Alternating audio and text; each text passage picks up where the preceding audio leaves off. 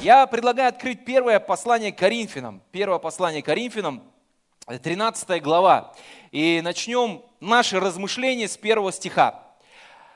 Апостол Павел говорит, и я не мог говорить с вами, братья, как с духовными. Вот я ему не завидую, я ему не завидую, друзья мои. Потому что он хотел бы говорить с ними, как с духовными, а не получается. А вот у меня с вами получается. Мы говорим о духовном росте, я могу, я могу говорить с вами не как с младенцами. А вот он говорит, я не могу с вами говорить как с духовными, приходится говорить как с младенцами, как с плотскими, как с младенцами во Христе.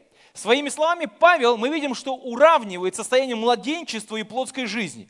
Он между ними ставит знак «равно». Иными словами, он говорит, быть плотским и быть младенцем – это слова-синонимы. И, по сути дела, плоть является нашим достоверным маркером младенчества. Капризы маленьких людей можно воспринимать как данность, ибо им еще предстоит повзрослеть, но капризы взрослых людей выдают в них младенцев. И наша духовность и наша бездуховность, она выражается прежде всего в нашем поведении. Если вы помните послание Галатам в 5 главе, апостол Павел говорит о том, что есть дела плоти, и он эти дела называет именно делами. То есть, иными словами, плоть, наша плоть, она выражается в том, что мы делаем, в том, как мы реагируем в том, что мы говорим и как мы отвечаем на те или иные вызовы или вопросы. И вот стихом ниже апостол Павел говорит, потому что вы еще плотские, ибо если между вами зависть, споры и разногласия, то не плотские ли вы, и не по человеческому ли обычаю поступаете. Мы видим, что именно реакции, какие реакции? Зависть, споры, разногласия, они выдают уровень духовной зрелости. Мы видим, что в Священном Писании есть определенная градация. Есть дети, есть юноши и есть отцы. И, безусловно, эта градация никак не связана с тем временем, которое мы проводим на церковной скамье или церковном стуле. Вообще никак не связано. Это связано с нашим характером и с нашим сердцем. И мы увидим это дальше в Священном Писании и в нашем размышлении о том, что духовный возраст не определяет духовную зрелость. Духовный возраст не определяет духовную зрелость. От того, сколько лет я провожу в церкви, никак, никак, никак не говорит о том, насколько я стал зрелым или остался младенцем. Апостол Павел в 11 стихе говорит, когда я был младенцем, а мы младенцами все были. И младенцами по плоти, и младенцами по духу. Мы все однажды родились от Духа Святого. И поэтому, когда он говорит, даже я, будучи апостолом, я был младенцем в свое время. И вот он говорит, когда я был младенцем, то по-младенчески говорил, по-младенчески мыслил, по-младенчески рассуждал, а как стал мужем, то оставил младенческое. Итак, мы видим, что младенческое состояние – это прежде всего состояние ума. Это, он говорит, я по-младенчески мыслил. Дальше мы видим, что он по-младенчески рассуждал. Это область моих интересов. И следующее, он говорит, я по-младенчески говорил, это форма моей речи. Младенчество выражается в том, как я говорю, в том, как я думаю, в том, как я поступаю, в том, как я реагирую. И дальше он говорит, но когда я стал взрослым мужчиной, то все изменилось. Он говорит, изменились мои разговоры, изменились области моих, интересов, изменилось мое поведение, изменились мои реакции, когда я стал мужчиной, взрослым мужем. Все изменилось. Зрелость – это внутренний сдвиг, который выражается во внешнем поведении, который имеет внешнее проявление. Нельзя быть внутренне зрелым и при этом оставаться внешним младенцем. Я имею в виду, что в своих реакциях, в своих словах, в своих мыслях и в своих делах. Обязательно внутренние перемены будут видны всем. И наоборот, отсутствие этих перемен для всех будет очевидно. И он говорит, я оставил младенческое. Я обращаю ваше внимание, не оно состояние оставило меня, а я оставил его. Это говорит о том, что я попрощался с ним. Я помахал ему рукой. Я закрыл перед ним дверь и бросил свой ключик в мусорное ведро. Я сказал моему младенчеству, давай, до свидания. Младенчество, друзья, это выбор. Это не фатум, это выбор. Человек сам определяет, хочет ли он расти или нет. Если в нашем физическом мире мы обречены, то есть даже, ну есть, конечно, от, отклонение, это патология, когда человек не может расти, но по большому счету человек не думает и не лежит, расти мне или не расти. Мои дети так вообще не думают. Но глядя по их обуви, но глядя, как у них короткие становятся штаны через год, я понимаю, что они этого не выбирают, они просто растут. А когда мы говорим о духовной жизни, апостол Павел говорит о своем участии в своем духовном созревании. Он говорит, я оставил младенческое. Это был его выбор, это было его, по сути, решение стать мужем совершенным. Быть младенцем, друзья мы можно до пришествия Иисуса Христа. И я буду оставаться таким до тех пор, пока я не скажу самому себе, хватит, хватит ныть, хватит роптать, хватит бухтеть, хватит ругаться, хватит ссориться, хватит э, распространять сплетни, хватит завидовать, хватит сеять раздор. Я решил оставить младенческое – Пришла пора поменять свои штанишки. Пора, оставляя заднее, простираться вперед к почести Вышнего звания. Пора переобуться. Пора войти в меру полного возраста Христова. Хорошее место, чтобы сказать аминь. И когда говорит апостол Павел, я оставил, он использует слово буквально, я отодвинул. Я отодвинул все то, что мне мешало, все то, что стояло на пути следования за Христом и ко Христу. Я отодвинул, я убрал это в сторону. Скажи своей плоти, подвинься, мой дух наступает. Я могу сказать моей гордости, подвинься. Я могу сказать моему эго, подвинься. Я могу сказать своему раздражению, подвинься. Духовный рост это не вдруг. Я проснулся, я духовно зрелый христианин. Вообще нет. Вообще нет. Духовный рост закономерен. Есть кармический закон причины и следствия. И апостол Павел говорит об этом в послании Галатам в 6 главе.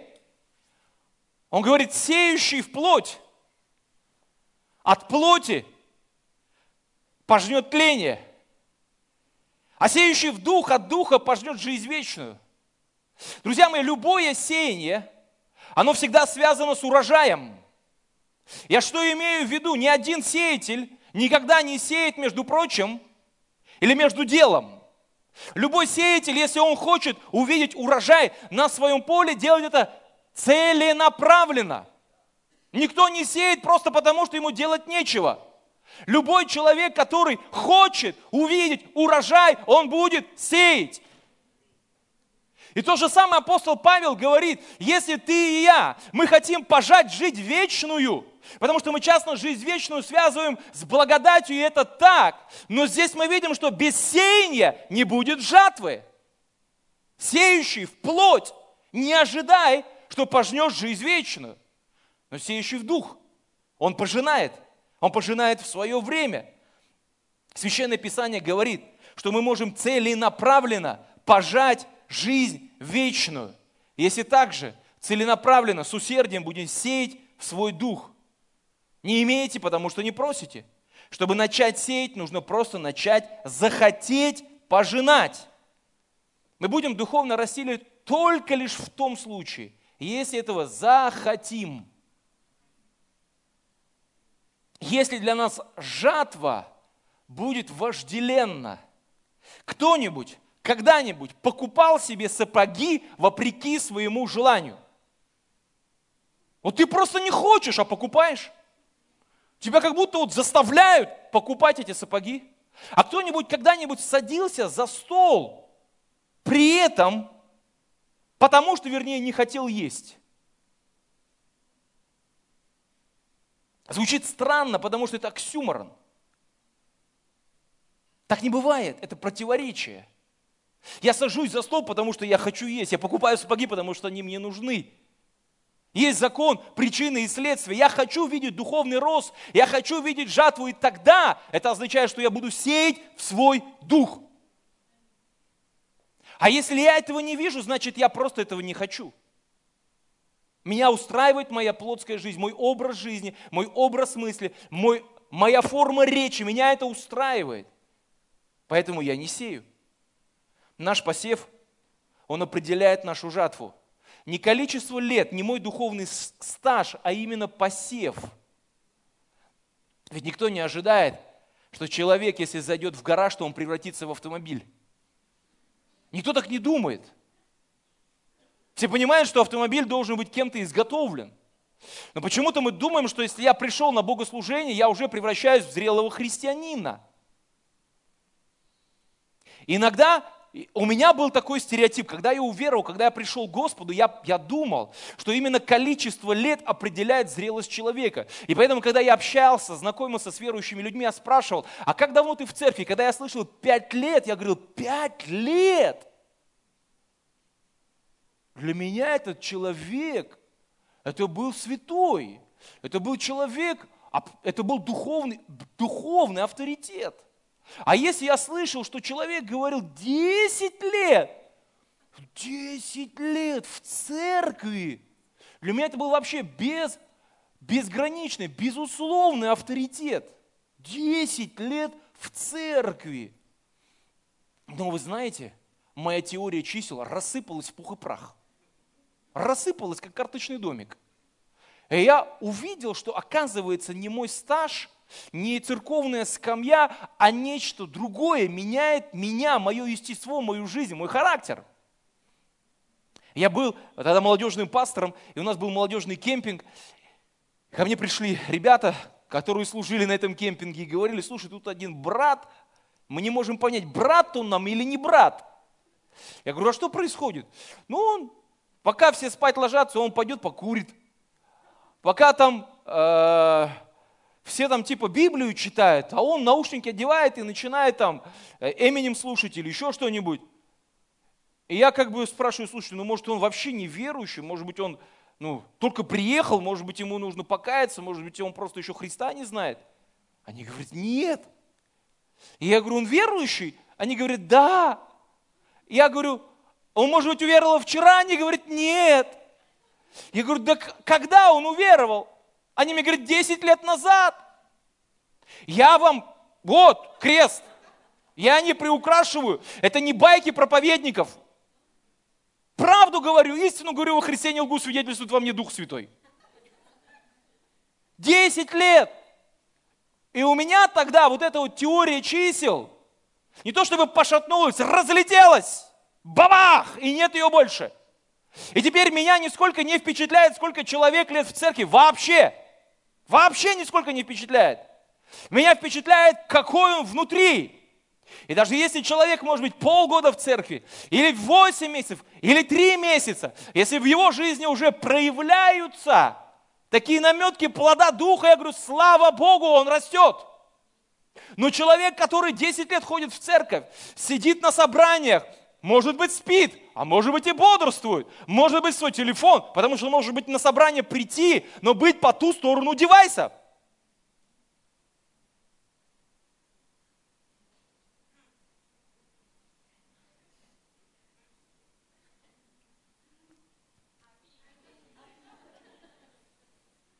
Сейчас же не поймешь, то ли человек Библию смотрит, Да, то ли человек записывает, то ли человек пишет комментарий к чему-то посту. И поэтому человек может быть здесь среди нас 10 лет, 15 или 20, но если он не переживает встречу с Богом, если его сердце не преображается молитвою, благодатью Божией, Духом Святым, Словом, да хоть заходись, хоть до пришествия Христа можно здесь сидеть со своим девайсом, и жизнь так и останется прежней. Поэтому не стаж определяет наше духовное состояние, нашу зрелость. Очевидно, не стаж. В Евреям в 5 главе, в 12 стихе автор говорит, ибо судя по времени, а вам надлежало быть учителями, не судите по времени – Потому что время обманчиво. Судя по времени, Иисус подошел к смоковнице и говорит, там, по идее, должны быть уже смоквы, а там до сих пор еще листья. Судя по времени, вы должны уже бегать, а вы еще ползаете. Судя по времени, вы должны стать экспертами в духовном мире. Вы должны стать специалистами в плане Библии, в плане истории церкви, в плане доктрин, а вы еще до сих пор не можете усвоить азы. Судя по времени. Поэтому время обманчиво. Апостол Павел говорит, не лукавый, время обманчиво. Поэтому никого не нужно судить по времени. У каждого время свое. В этом случае у каждого время свое. Духовный рост – это сражение. Духовный рост – это битва. Когда мы пять за пятью отвоевываем свои сердца – мы похожи на Иисуса Навина, который стоит перед землей обетованной. И эта земля ему уже дана, но ему нужно за нее сражаться. И Господь Иисус Христос поселился в нашем сердце, и Он живет в нас, но каждый из нас мы должны сражаться за свои сердца, отвоевывая его для Господа. 2 Коринфянам 3.10. Ибо мы, ходя во плоти, не по плоти воинствуем, Апостол Павел здесь описывает сражение за нашу душу. И каждый из нас является воином. У нас есть враг, восстающий против познания Божьего, и духовный рост связан с победой. Когда мы в битве, мы не можем пренебрегать оппонентом. Мы должны быть готовыми, если хотим выиграть. Перед боем боксеры, они не только много бегают или прыгают или спаррингуются. Нормальные боксеры перед боем смотрят бои, предыдущие бои, своего соперника. Не для того, чтобы его испугаться, а для того, чтобы увидеть, познакомиться с ним, с кем он будет иметь дело. Поэтому недостаточно быть подтянутым. Нужно знать и понимать, с кем ты воюешь, с кем ты сражаешься, кто против тебя поднял свой голос. Итак, есть три главных врага духовного роста. Сегодня мы об этом поговорим. Первый враг – это мир – 1 Иоанна, 2 глава, 15 стих. Апостол Иоанн говорит, не любите мира, не того, что в мире. Кто любит мир, в том нет любви отче. Заметьте, Иоанн не говорит конкретно о том, что в этом мире. То есть он не перечисляет, он не составляет список, потому что для нас характерно делать классификацию. То есть, когда мы говорим о чем-то мирском, что мы имеем в виду? Ну, христиане со стажем. Что мы имеем в виду, когда мы говорим о мирском?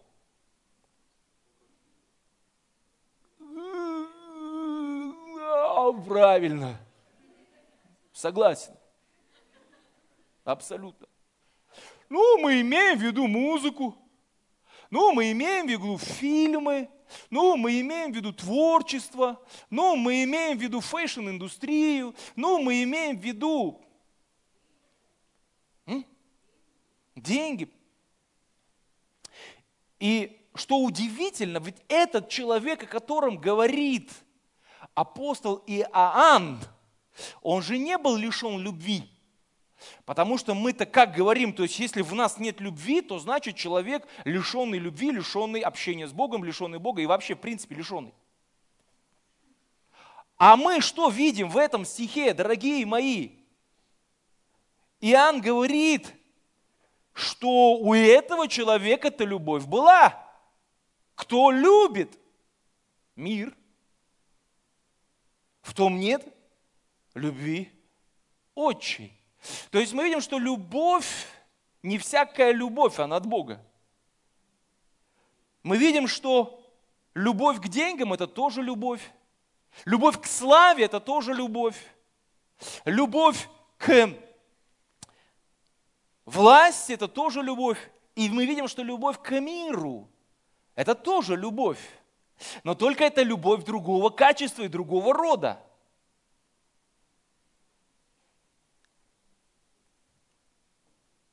О каком мире говорит Иоанн? Он говорит о любви к миру.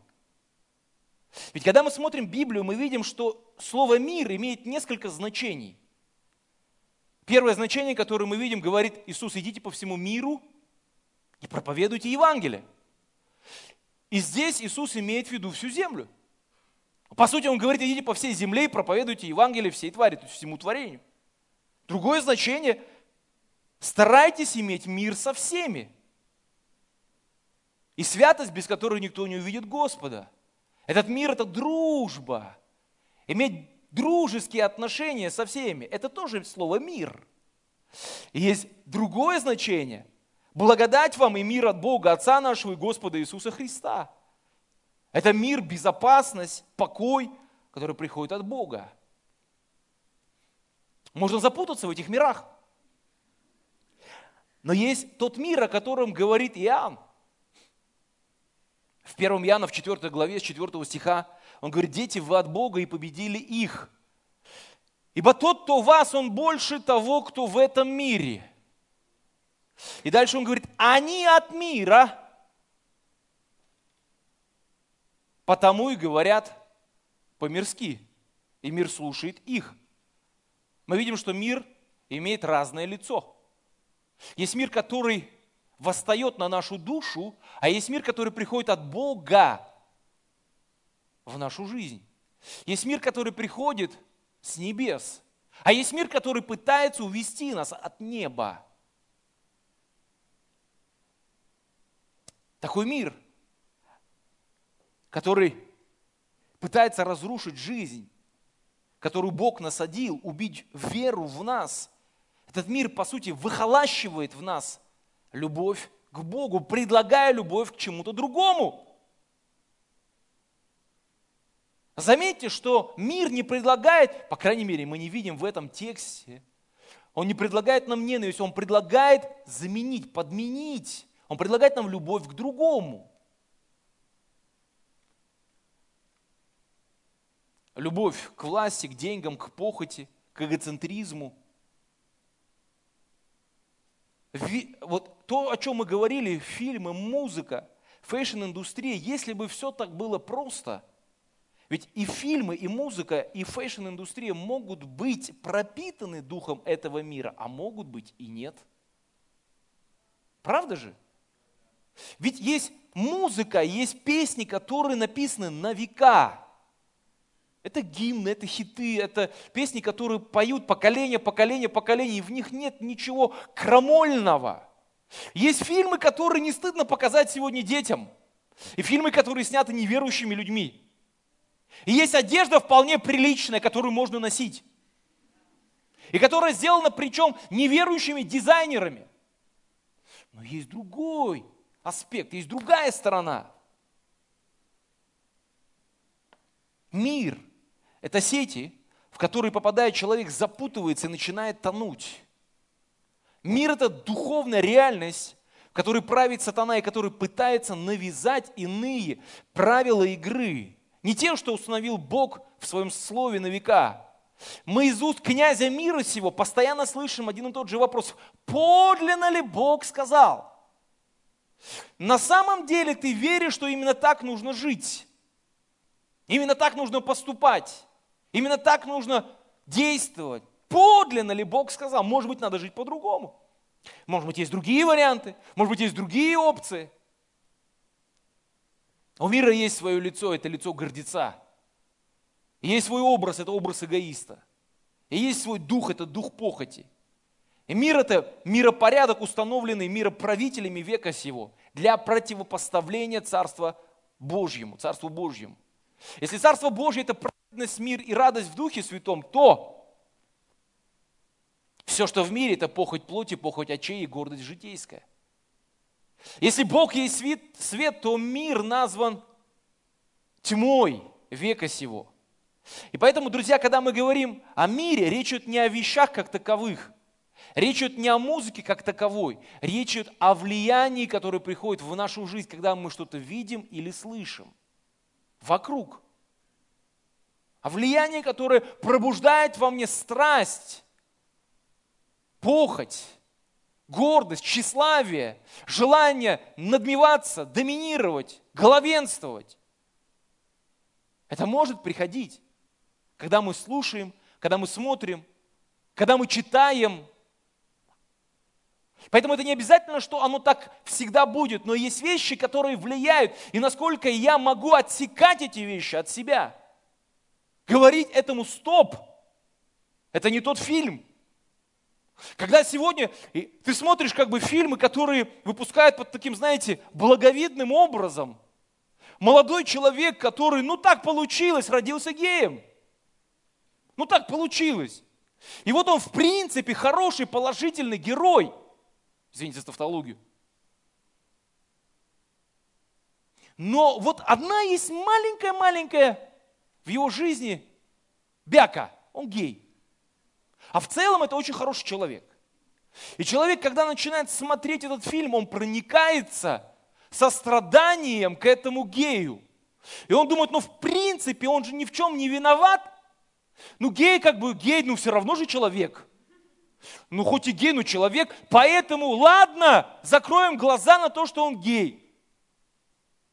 И получается, что идея, сама идея гомосексуализма, однополой любви начинает проникать в мозг и становиться чем-то нормальным под предлогом того, что все люди братья, и Бог всех любит. Я говорю сейчас именно о том, что этот мир не обязательно, что в любом фильме есть отрицательное влияние, но когда я смотрю фильм, я должен понимать, меня это назидает или разрушает. Мне это помогает духовно расти или наоборот подавляет меня. Я окунулся в грязь или я наоборот вышел во свете. Есть классика, которая обогащает мою личную душу.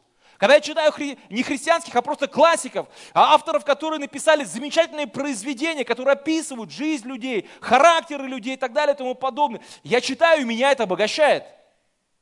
Но есть современное творчество, которое буквально приносит депрессию в жизнь людей.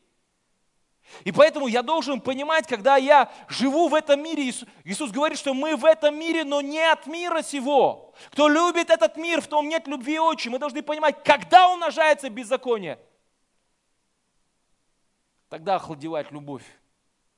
И поэтому, если это беззаконие из мира приходит в мою жизнь, моя любовь к Богу угасает. Вот почему в нем нет любви отчи, потому что есть любовь к этому миру. И поэтому чем больше я завязан вот на всех этих вещах, тем меньше внутри меня этой Божьей чистоты, этой Божьей любви, этой Божьей святости, этого Божьего Духа, потому что он угошается. Итак, мир. Когда мы говорим о мире, для, для этого, дух этого мира, он апеллирует к моей греховной природе. Он играет сладкую для моей греховной сущности песню – насладись, получи, встань, возьми. Мир делает центром моей жизни не Бога, а меня. И что самое удивительное, Бог не хочет, Бог не желает, чтобы ты и я, мы покинули этот мир. Вот в этом весь парадокс. Вроде бы этот мир восстает на нашу душу, вроде бы этот мир атакует мою духовную жизнь, и казалось бы, что проще, если бы Бог сказал, выйдите за стан, осветитесь, не соприкасайтесь, не живите в этом мире. Хотите быть святыми, ну не ходите вы туда, не делайте то. Бог же об этом вообще не говорит. Удивительно, что Бог призвал нас быть не от мира сего, но при этом Он говорит, не надо уходить из этого мира. Второй Фессалоникийцам, вторая глава. Все делайте, 14-15 стих, все делайте без ропота и сомнения, чтобы вам быть, смотрите, неукоризненными и чистыми чадами Божьими в церкви, среди собрания святых, среди народа Божьего. И мы все говорим аминь на это. Дальше апостол Павел говорит странные слова. Он говорит, неукоризненными, чистыми, чадами Божьими, непорочными среди строптивого и развращенного рода, в котором вы сияете, как светило в мире. Вот что удивительно. Вот что для меня является парадоксальным. Потому что для нас, как для христиан, легче убежать, стать пустынниками, свалить подальше, где-нибудь на выселках свое такое закрытое христианское общество создать и жить там, припеваючи, гимны напевать, Бога благословлять, друг друга любить. Вот он, идеальный мир. Вот мечта любого христианина, подальше от всего, с глаз долой и сердца вон. В то время как Господь говорит другие вещи, Он говорит, я хочу, чтобы ты среди развращенного мира оставался чистым. Вау! Вот это я понимаю, вот это вызов.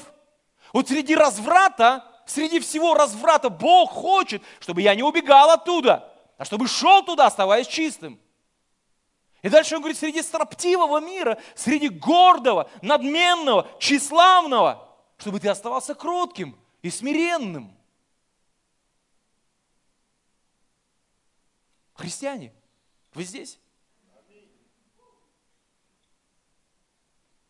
Если мы уйдем оттуда, я имею в виду из мира, если мы уйдем из этого общества, если мы уйдем из этого окружения, в котором мы живем, работаем, если мы уйдем, создавая свои христианские коммуны, это утопия. Утопия – это направление в литературе. Утопос – место, которого не существует. Вот утопия. Такого не существует и быть не должно. Не должно. Град Божий будет только на небесах. Здесь града Божьего не будет. Пока Христос не придет сюда, на эту землю. И вот Бог хочет, чтобы мы оставались в этом мире. Потому что мы ведем войну, мы ведем сражение, как дети света с этой тьмой. И если ты и я, мы оставим эту вражескую территорию, то соль перестанет солить. Бог перестанет влиять через тебя и через меня, через твой через мой образ жизни. Перестанет. И какая надежда у этих людей? Какая надежда у тех людей, которые с нами рядом живут и работают?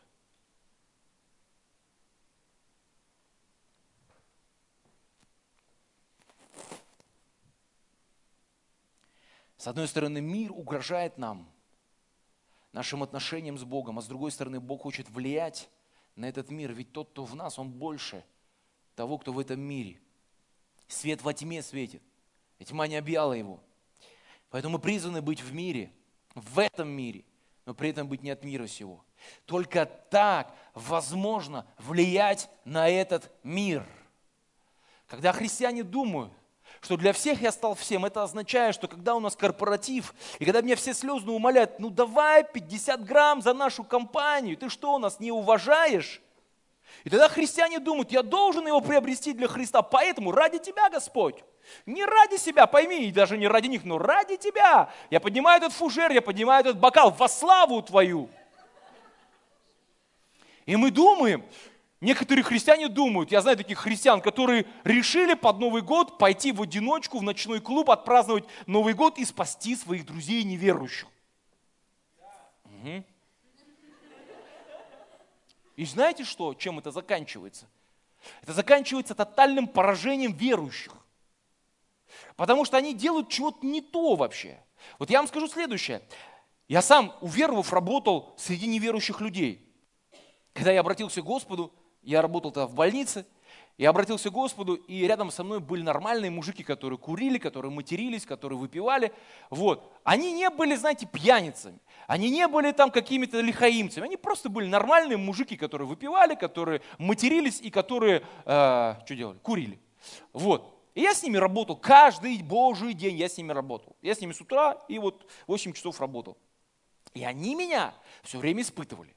Они меня все время испытывали. Там, по поводу того, что надо отметить, по поводу того, что нужно там покурить. Я не курил, меня это вообще никак не искушало. Я всю жизнь вообще не курящий, я этому рад. Вот. И почти не пьющий был. Но факт тот, что они меня все время искушали. Они меня все время искушали. И когда я им сказал, ребята, да вы успокойтесь вообще. То есть я вот не пью, вы ко мне не приставайте. Я не курю, вы тоже ко мне не лезьте. Я вот ваши вот эти вот какие-то непонятные, нечестивые фильмы не смотрю, поэтому вообще как бы ко мне не подходите. Поесть, вот это да там, не знаю, на турнике или еще что-то, вот это вот, пожалуйста, вот это вот сами хотите, вот, вот живите во всем этом, но я там не собираюсь участвовать. И вот они долгое время меня пытались соблазнить, пытались меня вот как бы, ну вот, я удивляюсь, но вот пока, вот у неверующих у них какой-то нюх. Как только верующий появляется в среде неверующих, как стервятники сразу не налетают, и вот главная задача всего вечера, вот они собрались здесь на какой-нибудь юбилей, юбиляр в сторону, вот ты наша теперь главная цель всего вечера, мы должны должны тебя обязательно поить. И вот они под всякими предлогами, под всякими соусами тебе там приносят, подносят, уносят. Новые подходят, партия та ушла, это пришла. И вот они давай обрабатывать, обрабатывать. Ты думаешь, ну неудобно же, ну как же быть? Ну ведь все такие уважаемые люди, родственники собрались, тут бабушка моя, тут дедушка мой. Все говорят, давай за наше здоровье там и все такое. Знаете что? Я вот увидел, как только человек сдается, христианин сдается и начинает вестись на поводу у людей этого мира и начинает делать то, что как будто бы ради спасения, но на самом деле в угоду им, он теряет свое влияние. Его перестают слушать. Он просто уже не может говорить. Его слова уже ничего не стоят. До тех пор, пока он держит свою оборону, пока он стоит на страже, пока он говорит, да мне по барабану все это вообще. Я верю в Бога, я живу с Богом, есть мои ценности, есть ваши ценности, давайте жить дружно. Все, до свидания. И вот пока он держит свою оборону, он влияет своим поведением, потому что это их раздражает. Он говорит, он какой-то ненормальный, он, с ним что-то не так. И они начинают нагреваться, потом, в конце концов, начинают спрашивать. И вот так в моей жизни было. Вот в моем случае.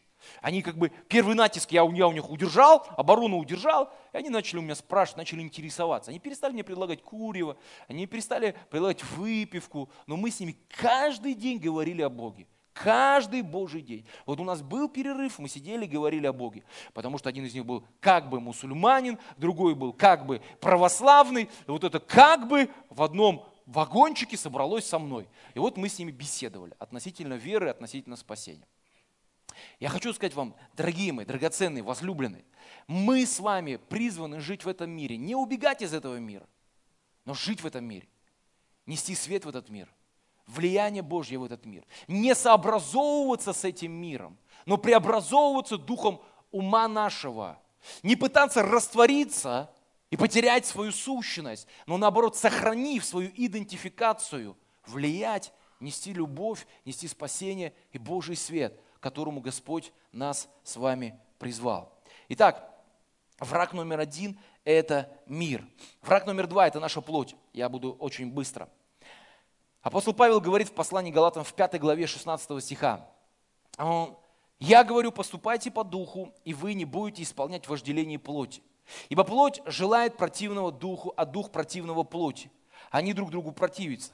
Так что вы не то делаете, что хотели бы. Но это нам все знакомо, правда же? Чего не хочу делать, делаю. Чего хочу делать, не делаю. Хочу молиться, не молюсь. Хочу поститься, не пощусь. Хочу служить, не служу. Хочу петь, не пою. Хочу там читать, не читаю. Это нам все знакомо, это наша песня. Это по-нашему. Чего не хочу делать, делаю. Чего хочу делать, не делаю. О, грешный я человек, как не трудно жить в этом бренном теле. Ну, да, это понятно. И плоть, мы видим, она всегда стоит в оппозиции к нашему духу. Потому что у нашей плоти, у нашего духа абсолютно разные интересы. Ведь если наша плоть, она хочет вернуть нас к прежнему греховному образу жизни, то наш дух, мы видим, он устремляется к Господу. Апостол Павел говорит, что соединяющийся с Господом есть один дух с Господом. Итак, мы видим, что разные, в нас, вот во мне сейчас, вот прямо сейчас живет конфликт интересов. И есть плоть, которая пытается меня утянуть обратно назад. И есть дух, который меня толкает или тянет вперед. И они все время друг другу противятся. Вот почему. Наша плоть не любит поститься. Вообще не любит поститься. Она любит есть. И есть вкусно. И есть много.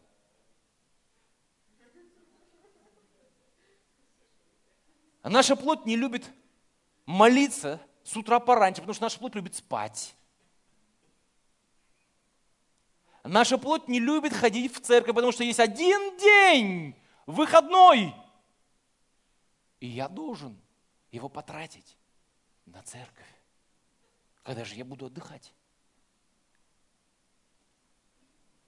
Моя плоть, она всегда найдет аргументацию – Почему я не могу делать то, к чему Бог меня зовет и сердце мое влечет? Она найдет аргументацию. Ты не можешь поститься, потому что у тебя такой трудный рабочий день, или у тебя такая трудная рабочая неделя. Ну как ты можешь поститься три дня? Ты не можешь поститься три дня.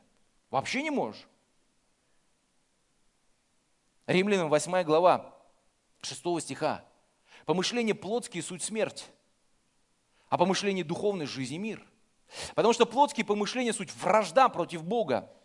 Ибо закону Божьему не покоряются, да и не могут. Посему живущие по плоти Богу угодить не могут. Человек, человек, идущий на поводу своей плоти, в конечном итоге может оказаться на обочине, в канаве. Немного поспишь, немного полежишь, немного на собрании подремлешь. Раз не пошел на служение, два пропустил домашнюю группу, три не пошел на молитву. Глядишь, и в церковь уже человек не ходит. Все понемногу уже начинается, не так, что сразу хоп, и все, я как отрезало. Все понемногу. Помышление плотские – суть смерть. Но это еще не все. Это, Библия говорит, даже вражда против Бога. Мы сами того не подозревая, начиная жить по плоти, вступаем в противоборство с Богом начинаем перечить, начинаем делать наперекор или вопреки. Всякий раз, выбирая вместо духа плоть, я выбираю вместо жизни смерть. Это парадокс, но меня, моя же плоть убивает. Это моя плоть, не чужая, там, не соседская плоть меня хочет убить. А моя же плоть родная меня убивает. Поэтому это такое, знаете, состязание не на жизнь, а на смерть. Либо она меня, либо я ее. Поэтому, заканчивая свой отрывок о делах плоти, апостол Павел говорит в Галатам в пятой главе, но те, которые Христовы, это мы. Мы Христовы. Это те, которые Христовы, он говорит, распяли плоть со страстями и похотями. И если мы живем духом, то по духу поступать должны. Я вам скажу откровенно и честно, нельзя своей плоти давать слабинку. Нельзя. Вот нельзя ее, вот милость оказывать своей плоти, нельзя. Покажешь ей пальчик, она пол локтя кусит. Если нельзя церемониться, ее нужно распять, накормить, напоить и бросить на диван. Распять надо свою плоть. Я ну, в свое время немного занимался спортом, и я знаю точно, что далеко не просто набирать форму. Люди они как бы ограничивают себя в еде или наоборот слишком, ну, начинают есть, есть, чтобы, например, поздороветь. Начинают много заниматься, тренироваться, потеют, взвешиваются, граммы считают, потом килограммы считают. Вот, потом размеры смотрят свои. Ну, в общем, нужно время потратить, чтобы ну, привести себя в какую-то форму, либо больше стать, либо меньше. И вот сейчас начинается время, удивительное время, время подготовки к пляжу. Вот. Сейчас все начинают готовиться к морю. Ну или, не знаю, там, к песчаному берегу Петропавловской крепости. Потому что все понимают, что настанет момент Кайрос, и все скрытое,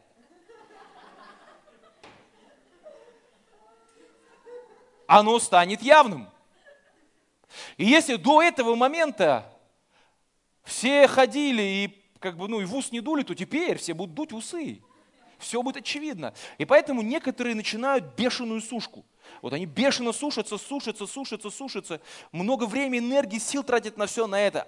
Но если, и причем есть результаты у всего этого, но если потом, когда высушились бешено, если потом не продолжать поддерживать свою физическую форму, все так же очень быстро вернется на круги своя. Вот как пить дать.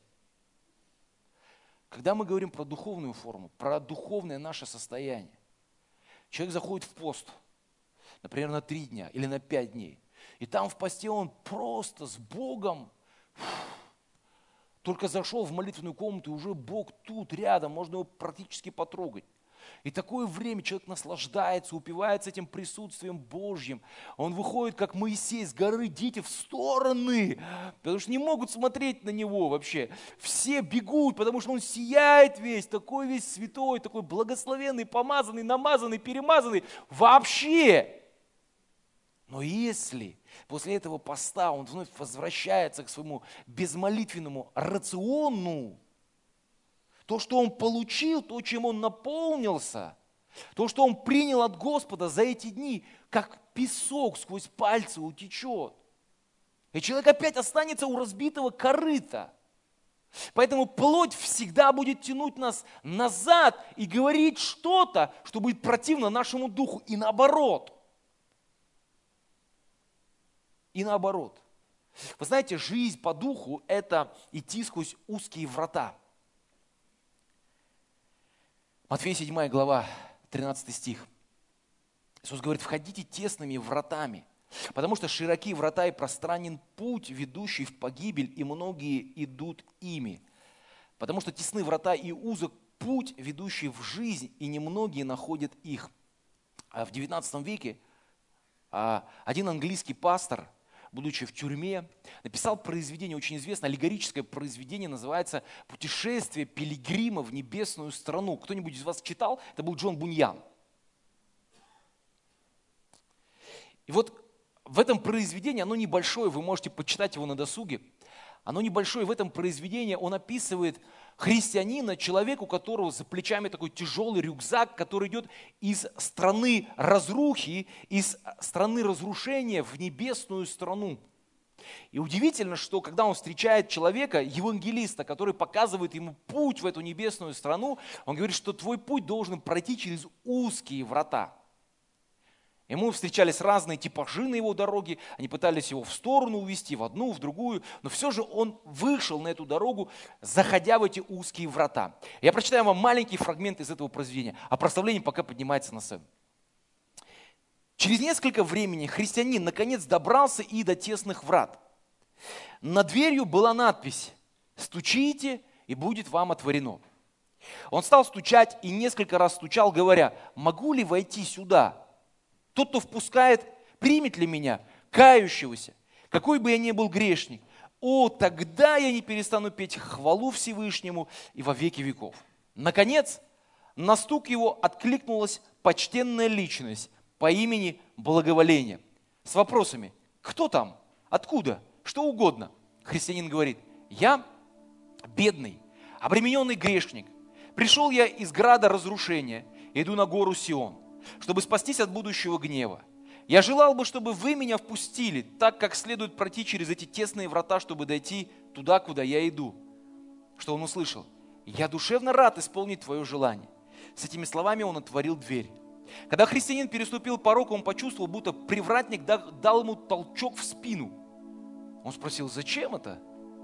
И привратник рассказал ему, что недалеко от двери стоит высокий крепкий замок, где начальником является Вильзевул. Вы понимаете, кто это, да? Вильзевул, князь навозных мух. Это одно из имен дьявола. Оттуда он и его сподвижники пускают стрелы на тех, которые стоят у двери, пытаясь убить их прежде их перехода через порог двери.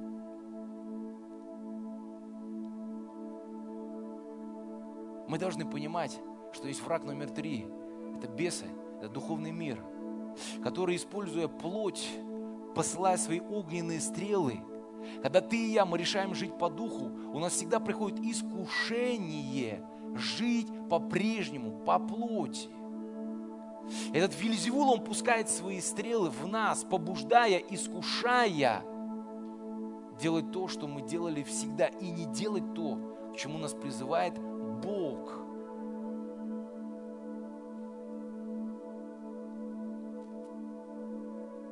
Господь призвал нас разрушать дела дьявола. И мир, и плоть имеют связь с духовным миром. Дьявол искушает нас. Дьявол зовет нас через мирские какие-то прелести и обольщения – Дьявол из нашей плоти начинает вытаскивать греховные желания, побуждая остановить нас, чтобы мы не шли этим тесным путем, чтобы мы не входили в эти тесные врата, чтобы мы продолжали быть тем, кем мы есть всегда и даже хуже того. Есть духовный мир, который сегодня ополчился против нас, против тебя и против меня. И мы с этим духовным миром должны вести сражение. Апостол Павел говорит, чтобы мы воевали не против плоти и крови, но против начальств, против властей, против мира правителей тьмы века сего, против духов злобы поднебесной. Бог дал нам для этого все оружие, применяя которое мы можем устоять. Пояс истины, жить в истине, шлем спасения, меч духа. Мы, применяя все оружие Божье, исповедуя христианскую веру, живя праведно и благочестиво в этом строптивом и развращенном мире, будем побеждать тьму. Хорошее место, чтобы сказать аминь. Мы призваны к этому. Мы призваны не преклонять под чужое ермо свою выю, но наоборот стоять и проповедовать Евангелие Иисуса Христа в силе Духа Святого, провозглашая, что жив Господь. Вот в чем наше призвание. Нам сражение не избежать. Невозможно. Мы с тобой воины Иисуса Христа. Мы призваны стоять в этой битве. Мы призваны провозглашать победу и величие нашего Господа.